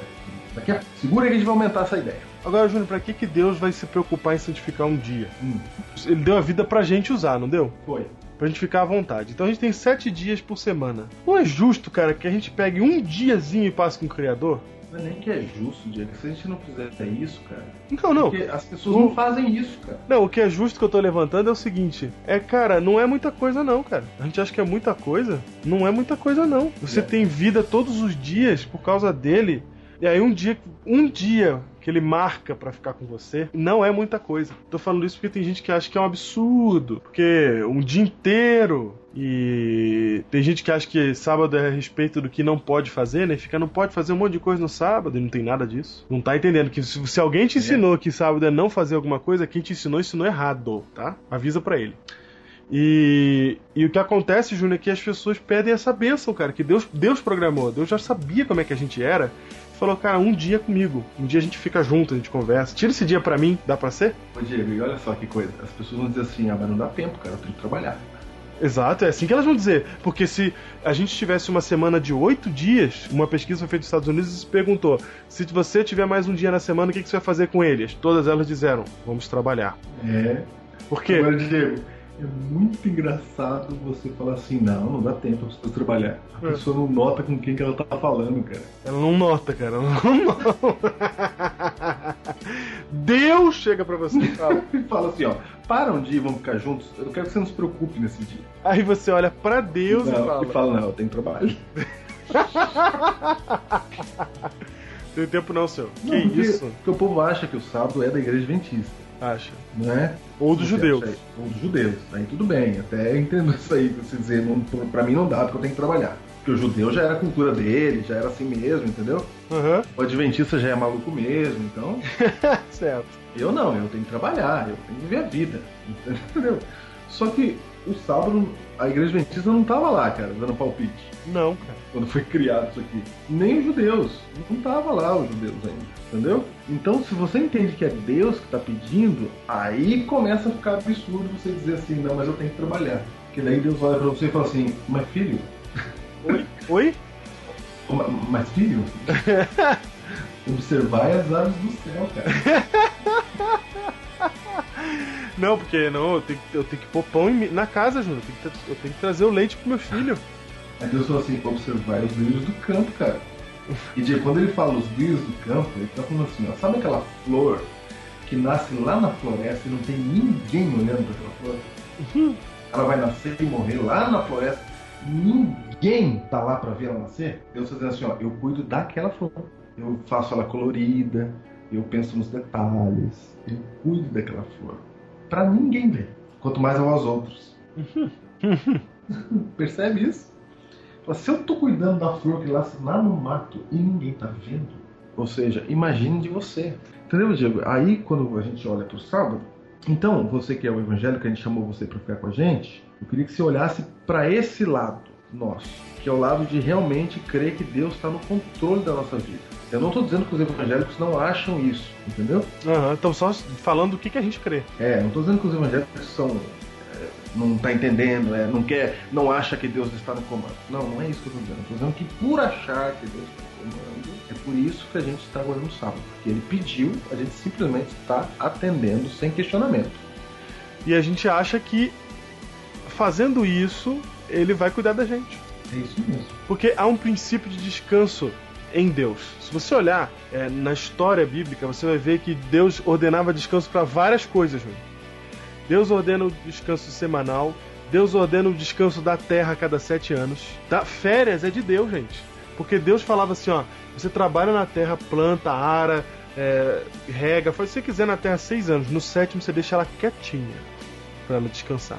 Aí você pode ter contratar um, um empregado seu, né, um serviçal, que na época a Bíblia chama de escravo, mas é serviçal, ele trabalha e é assalariado, ele trabalha para você, e aí você dá o salário para ele todo mês, etc. Quando passar seis anos, no sétimo você liberta ele. Ele tá, o contrato dele acabou com você. Se ele um quiser repouso. sair, ele pode sair. Entendeu? Tudo é assim, cara, na Bíblia. Tudo. Deus instituiu isso. Então essa ideia de trabalhar que nem um maluco sem parar é do diabo. Eu falo com a boca cheia. Porque trabalhar sem parar é contra uma ideia que Deus está o tempo todo falando pra gente, que é a ideia do descanso. Cara, e do jeito que você falou aí, não é que a gente não quer trabalhar. Né, não é, cara. Não é. Não é. Não é por isso que você tá falando. Até pode soar. Aí, ó, não quer trabalhar, cara. Tá dizendo que trabalhar é do diabo. Não, não, não. Tô falando, tô falando que um dia você tem que descansar. Então tá, pra você que tá pensando que eu tô dizendo isso, deixa eu explicar melhor pra você. Um czar russo, um dia ele tentou estabelecer uma semana de 10 dias. Ele tentou, lá na Rússia. Aham. Ele tentou estabelecer semana de 10 dias pra quê? Para as pessoas trabalharem 8 e descansarem 2, Júnior. Olha aí, que ideia boa. Sabe o que aconteceu? Hum. As pessoas começaram a ficar doentes no país e ele teve que voltar para as semanas de 7 dias com 6 dias de trabalho e um de descanso. Eu não sou contra o trabalho, nem nenhum de nós é contra o trabalho. É para trabalhar seis dias, amigão. O sétimo é para descansar. Seis dias. Essa, essa, essa foi, isso foi o que Deus botou na Bíblia. Isso é o que está no manual de instruções do Criador que fez o homem. Ele falou assim: ó, funciona assim: para seis partes de trabalho, uma de descanso. E aí vai dar tudo certo. Agora, se você pegar oito partes de trabalho e duas de descanso, não vai dar. Se você pegar nove partes de trabalho e uma de descanso, não vai dar certo. O corpo não vai dar, você vai começar a ficar ruim. Vai ficar ruim, vai cair a imunidade de todo mundo, vai, ficar ruim. Só para dar um exemplo de saúde. Entendi. Então, quando eu vou, por exemplo, quando eu, eu como adventista, antes de ser pastor, quando eu ia procurar um emprego, o que, que eu fazia? Eu falava, olha, no sétimo dia eu não vou trabalhar no sábado. Mas eu trabalho para você no domingo, eu trabalho para você no feriado, eu faço hora extra. Tudo que os outros funcionários que o senhor tem não quiserem fazer, eu faço, só não faço no sábado. Então não é uma questão de ser vagabundo, de não querer trabalhar. É uma questão de guardar o sétimo dia que foi santificado por, por Deus para ficar com ele e receber essa bênção do sábado. É isso. Ok. Assim terminou a criação do céu e da terra e de tudo o que há neles. No sétimo dia, Deus acabou de fazer todas as coisas e descansou de todo o trabalho que havia feito. Então abençoou o sétimo dia e o separou como um dia sagrado, pois nesse dia ele acabou de fazer todas as coisas e descansou. Ô Diego, aí muito bem. Em Êxodo capítulo 20 nós temos os mandamentos. E ali o quarto mandamento fala do sábado. Ok. Mas Vamos- antes de chegar no mandamento, Ah. eu quero dizer pra você. É a partir daí que foi obrigatório, então, guardar o sábado. É, o pessoal diz que a partir do Sinai, quando Deus faz sua aliança com o povo de Israel, é que o sábado se tornou obrigatório, que o sábado se tornou uma lei. Então vamos pra Êxodo 16. Opa, Êxodo 16 é antes do Êxodo 20. Duas semanas antes, Diego, cronologicamente Olha, falando. duas semanas antes? E o que é pior, Ah. melhor, para uma Ah. explicação, duas semanas antes da ratificação da aliança no Sinai. Porque aquilo foi uma ratificação da aliança. Que já tinha sido feita com Abraão. Isso. Ou seja, nesse período aqui não precisava, então, se você quiser dizer, não houve guarda do sábado. Mas Êxodo 16 é o episódio do maná, certo? Certo. Só para você saber, nesse capítulo, você pode ler aí o capítulo, a gente não vai ler ele inteiro, né? Só para você saber, o verso 23, 25, 26 e 29 citam nominalmente o sábado. Shabá. Exatamente. E tem algumas coisas que acontecem ali. O verso 30 fala de descansar no sábado, honrar e guardar. O verso 28 fala de obedecer às leis divinas, falando do sábado, entendeu? Antes do Sinai já fala de obediência à lei. Olha que coisa. Ou seja, ou seja, o, o- a lei dos dez mandamentos, e é o que é mais impressiona, é que a lei, o quarto mandamento, começa a dizer assim: lembra-te do dia de sábado. É o único que fala isso. O que me dá a entender que o sábado já existia antes. Exatamente. Como mandamento, como, não é? como, como guarda mesmo. Exato. Ele começa, lembra-te, não é. Cara, é. Não é possível.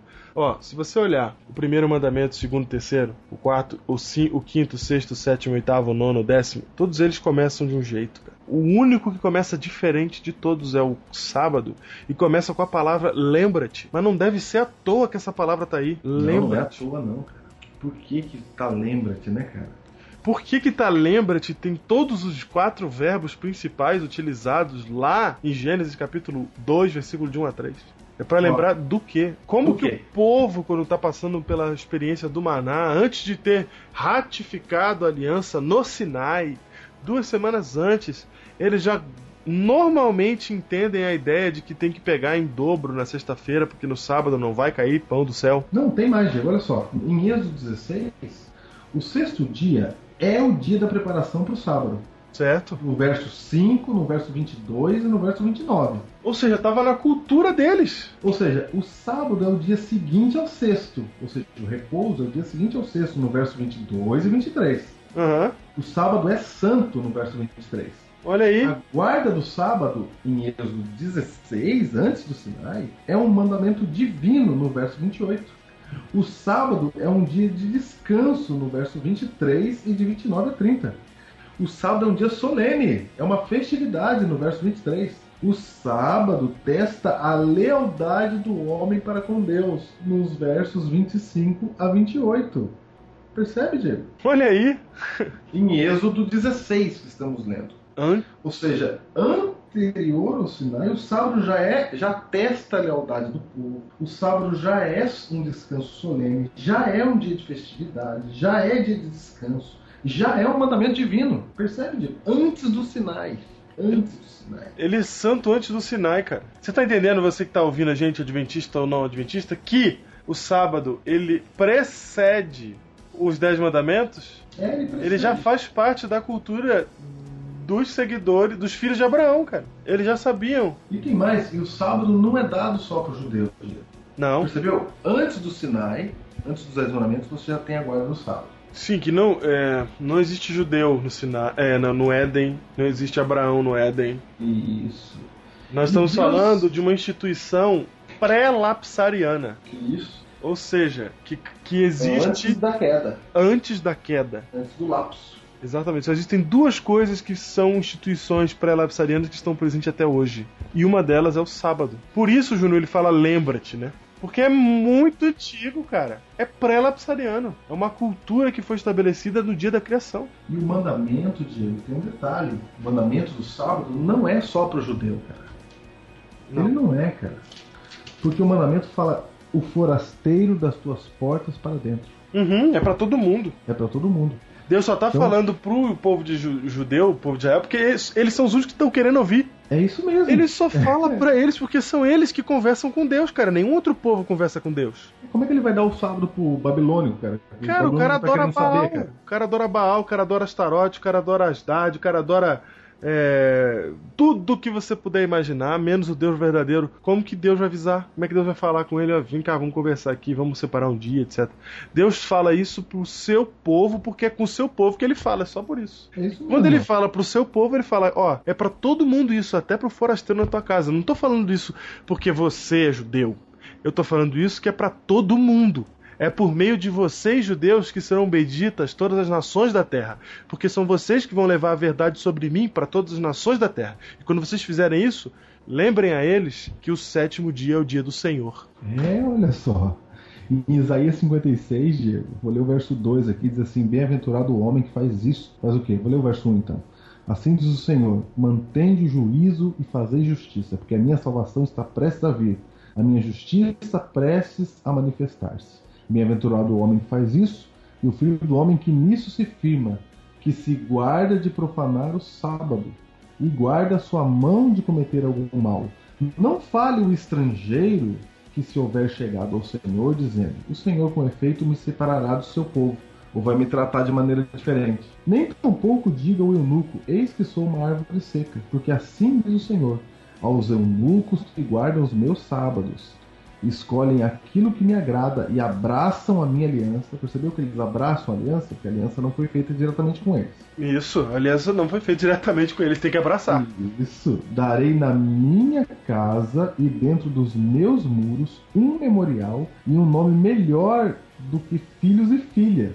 Um nome eterno darei a cada um deles, que nunca se apagará. A quem? Verso 6. Aos estrangeiros que se chegam ao Senhor para o servirem e para amarem o nome do Senhor, sendo deste modo servos seus. Sim, todos que guardam o sábado, não profanando e abraçam a minha aliança. Tá vendo aí, Diego? Tá vendo aí? Não tem, não tem esse negócio de judeu, cara, de judaizante. Deus tá falando assim, ó, eu abraço todo mundo. Pode vir. Pode vir. Pode vir e abraça a aliança. E o sábado, Júnior, é um dia muito especial pra aliança. Não porque é tipo o critério da aliança, mas é porque ele tem um efeito forte na aliança. E o Diego é o seguinte: a guarda do sábado no Antigo Testamento ela nos ensina algumas coisas, cara. Certo. Por exemplo, quando você vai guardar o dia, Deus fala o horário aqui para guardar. Certo. Vou ler dois textos. Levítico 23, verso 23. Verso 32, no caso, Levítico 23, verso 32, diz assim: ó, Sábado de descanso solene vos será. Então afligireis a vossa alma aos nove do mês, de uma tarde a outra tarde celebrareis o vosso sábado. Esse aqui é o sábado do dia da expiação, entendeu? Certo. Que as festas anuais, os feriados eram chamados de sábado. Então aqui Deus pega o padrão do sábado semanal para aplicar no feriado. Perfeito. Que é de uma tarde a outra tarde celebrareis o vosso sábado. Que hora à tarde, Diego? Uma da tarde? Duas da tarde? Três da tarde? Quatro da tarde? Cinco da tarde? Que hora que é a tarde, Diego? Ah, Júnior, aí você tem que perguntar pro judeu que hora que é a tarde. Não, eu vou em Deuteronômio 16, verso 6. Ai, que bom. Eu também. Certo? Perguntar pro judeu também serve. Serve também, é. Deuteronômio 16, verso 6 diz assim, ó: Se não, no lugar que escolher o Senhor teu Deus, para fazer habitar o seu nome, ali sacrifi- sacrificarás a Páscoa à tarde, vírgula, quer dizer que é um aposto. Quer dizer que vai explicar a palavra que vem anteriormente, certo? Certo. Diz assim, ó: Sacrificarás a Páscoa à tarde. Agora, entre vírgulas, vem escrito assim, ó: Ao pôr do sol Certo. ao tempo determinado da tua saída do Egito. Ou seja, a tarde para o judeu é ao pôr do sol. Ok. Deuteronômio 16, verso 6. Ok? Ok. De uma tarde a outra tarde celebrareis o vosso sábado, de um pôr do sol a outro pôr do sol. Ok? Ok. E, Diego, o texto que eu quero mostrar agora é Ezequiel 20, verso 12 e verso 20. Fora que desde aquele tempo até hoje, o judeu ele, fa ele guarda o sábado de pôr do sol a pôr do sol. Isso é, o- é a cultura deles. É isso. Você nem precisa é, ir muito longe para descobrir isso. A cultura deles não foi alterada, desde sempre é de um pôr do sol a outro pôr do sol. E nunca da meia-noite para outra meia-noite, porque essa é uma ideia grega. A ideia judaica é pôr do sol ao pôr do sol. Por isso que no início, na semana da criação, não fala assim, e foi é, manhã e noite, primeiro dia. Fala, e foi manhã e tarde, o primeiro dia. Conta o dia, o período claro. Quando escurece, aí já é o dia seguinte, já é hora de dormir, já para acordar de, no dia claro do outro dia, entendeu? Ok. Agora, Júnior, um outro detalhe importante é no texto de Êxodo 20. Lá você vai encontrar uma, uma, vamos dizer assim, postura diferente de Deus com respeito ao mandamento do sábado. No mandamento do Ok. sábado, ele faz uma menção à criação. Aham. Que, e, e quando eu falo que faz uma menção, eu não tô falando que ele usa os mesmos verbos, como a gente tem dito aqui. Não, não, não. Ele é explícito. Ele usa os mesmos verbos, abençoou, santificou e terminou. E ele fala assim. E ele faz referência direta à criação. Ele fala, porque em seis dias fez o Senhor os céus, a terra e as fontes das águas, né? O mar e tudo que nele há. E no sétimo descansou. Ele, Deus, lembrando que esse não é um texto inspirado. Esse é um texto que Deus escreveu. É o próprio dedo de Deus que escreve o Êxodo 20. É Deus que tá falando assim, ó. Lembra que eu criei o mundo em seis dias e no sétimo eu descansei, santifiquei e abençoei esse dia. Lembra disso. E nesse jeito de falar, ele está criando, Júnior, uma espécie de marcação, uma espécie de selo de quem é Deus, porque existiam vários deuses na época. Não existia ateísmo na época é, dos israelitas. Existia o, o paganismo, que era adorar qualquer outro deus que não fosse que não fosse Deus, e nem era chamado de paganismo naquela época, né? A gente chama hoje de paganismo, mas naquela Uhum. época era adoração normal. Então adorava outros deuses. E cada deus tinha uma característica. Um deus era o deus da chuva, um deus era o deus da fertilidade, um deus era o deus. Tinha de tudo, cara. Tinha no, no. Egito, então, tinha o deus que era o sol, o deus que era o aro do sol, o deus que era. Era cada. Era Deus pra tudo quanto é coisa. Quem é o Deus Yahweh? Quem é o Quem é? Senhor? Ele se identifica sempre como Criador. Eu acho, Ok. eu acho isso legal pra caramba, porque quando. É, não. Quando ele fala que ele é o Criador, ele acaba com a brincadeira, né? Você é Deus do quê? Eu sou Deus da, da chuva. Você é do quê? Eu sou da planta, da criação. Da, sou do sonho. eu sou do sonho, não sei o quê. E você, eu sou o Criador. Acabou a brincadeira, cara. Ninguém ganha desse, cara. Ele criou tudo, velho. Então, Criador do quê, cara? Você criou a árvore? O que você criou? Não. Céus, a terra, o mar e tudo que neles há. tudo que neles há, cara. Você não tá entendendo. É o Criador. E ele, esse é, mandamento é o único mandamento que tem essa característica, que carrega a, vamos dizer assim, o crachá divino, que carrega a identificação que o próprio Deus dá a si mesmo de Criador. E faz não somente referência à semana da criação e ao sábado que foi santificado lá, e confirma aquilo que o judeu já tratava como santo, né, que aquelas pessoas já tratavam como santas, como um dia santo. Além de fazer tudo isso, ele também está ali posicionando a sua característica. E você vai ver isso até no Novo Testamento. Mas hoje é um capítulo que a gente está tratando só do Antigo Testamento. Vamos olhar para Ezequiel 20, Júnior. Vai. Eu vou ler o verso 20. O 12 também fala isso, mas eu vou ler o 20. Deus falou assim, ó, eu, 19 e 20. Eu sou o Senhor vosso Deus. Andai nos meus estatutos e guardai os meus juízos e praticai-os. Aí verso 20. Santificai os meus sábados, pois servirão de sinal entre mim e vós, para que saibais que eu sou o Senhor vosso Deus. Olha só. Ele diz assim, ó, o sábado, Diego, vai servir de sinal, de selo, de marca, para que todo mundo saiba quem é o Senhor nosso Deus. Entendeu? O que faz a diferença entre o seguidor de Jeová e o seguidor de qualquer outro Deus é que você, você afirma que segue o Criador quando você guarda o sábado. Porque é o dia que, que, que marca a, a criação. É isso mesmo. E Deus falou assim, ó, é um sinal, viu? As pessoas vão achar estranho você não trabalhar nesse dia. Quando você perder o emprego. O que, que é um sinal, você- Júnior? O que, que é um sinal? Um sinal, cara, é o que te identifica, o que te faz diferente, o que te separa. O que te chama atenção, cara.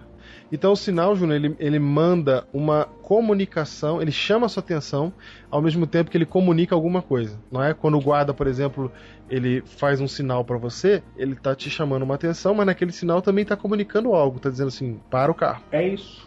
Ou então vai direto, não é?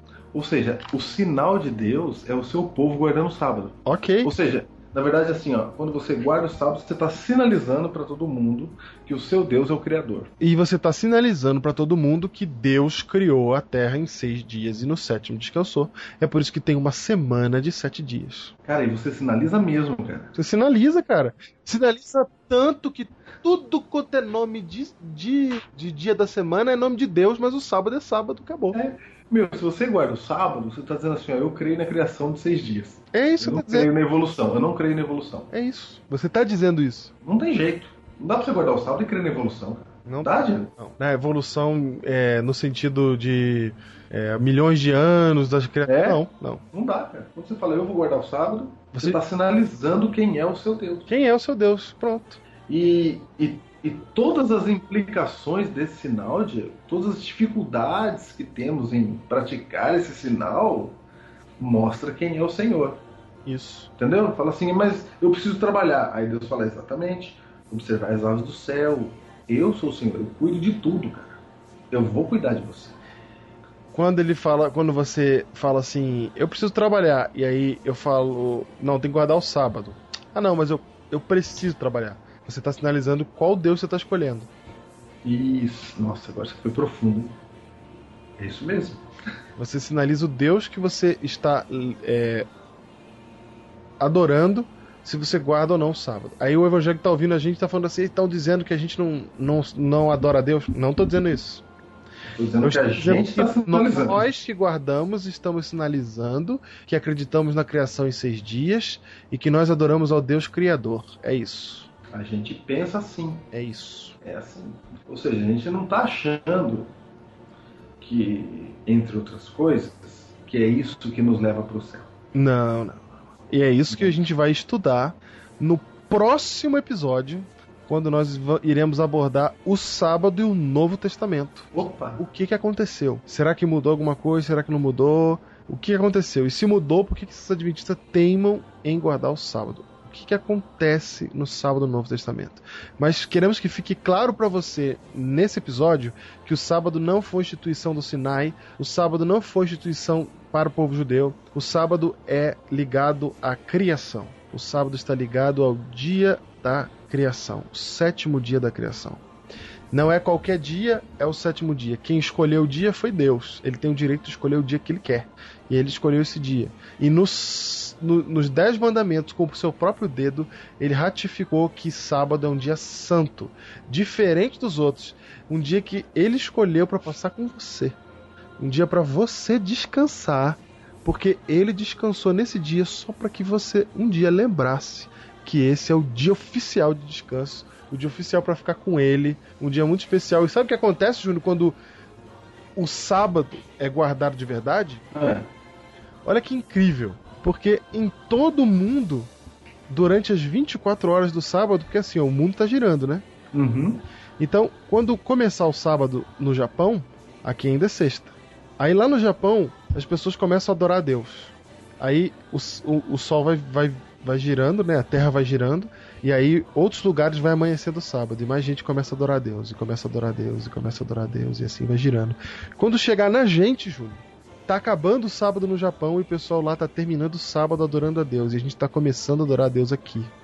Portanto, num período de 48 horas, o planeta adora a Deus junto. Todo o planeta Terra adora a Deus. Isso é o que há, Júnior. Porque se fosse qualquer dia, aí cada um adorava num dia diferente, mas Deus está reunindo o seu povo. O dia de Santa Convocação é, é o mesmo para todo mundo em qualquer lugar, cara. Ele está reunindo o seu povo. E o que há no sábado, uma coisa que eu acho extraordinária, é que se para encontrar Deus você tivesse que comprar um objeto, esse objeto seria caro, porque é para É. encontrar Deus. Já pensou? Então não é qualquer um que ia ter esse objeto. Se para encontrar Deus você tivesse que ir a algum lugar, também não seria fácil para você. Por exemplo, Júnior, você tá aqui o Islã. O cara tem que ir toda vez, uma vez por ano em Meca. Tem um monte de muçulmano que não consegue ir em Meca uma vez por ano, cara. É, imagina o muçulmano daqui, É. do Brasil. Faz o quê? Ele faz o que pra ir em Meca toda vez por, uma vez por ano? Não tem como. Se, se o, o sagrado, se o encontro com Deus fosse num lugar, nem todo mundo poderia ir. Nem todo mundo poderia chegar lá, por exemplo. Mas Deus colocou o seu encontro pessoal com a gente no tempo. E o tempo chega para todo mundo, cara. Você pode estar onde você for, você pode ser rico, você pode ser pobre. O sábado vai chegar para você. Vai passar a semana e vai chegar o sábado. E nesse dia, você adore a Deus porque todo o planeta, em algum lugar, vai ter alguém junto com você adorando a Deus no templo, no tempo que Deus instituiu. Adore a Deus você também. Esse é o convite. Esse é o convite do quarto mandamento da lei de Deus. Seja glória e todo louvor, do princípio desse dia até o sol se pôr, com o nosso coração e com entendimento ofereçamos o nosso louvor. A Deus seja glória.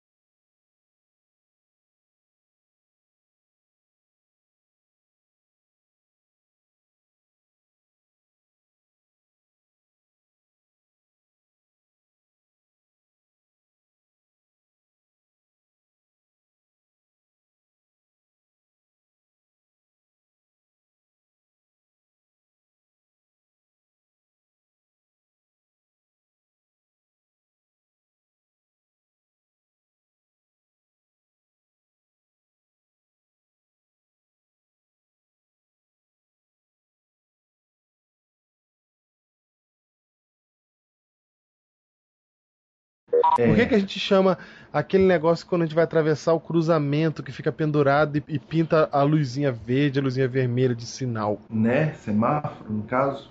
É que no, no Rio de Janeiro é sinal. ok. Aí, aqui é semáforo? É. Miséria, lá se foi minha analogia. Tro- Vai, vai de novo. Não, agora já era. Como é que o que, que, que é sinal fora isso? Pra que, que vocês usam a palavra sinal fora semáforo? Fala pra mim. Qual outro uso vocês dão pra essa palavra? Sinal? É. Uma mancha na pele. Ok. Isso é um sinal. É. É só pra isso que vocês usam. Esse é o significado. Dá um sinal pra mim, ó. O cara tá me chamando ali, tá dando um sinal pra mim. Ok. Ok. Então vai. É pra chamar atenção. Quando, quando o guarda mexe com a mão, ele tá sinalizando. Então o sinal e ele- quando termina, quando termina a aula, bateu o sinal.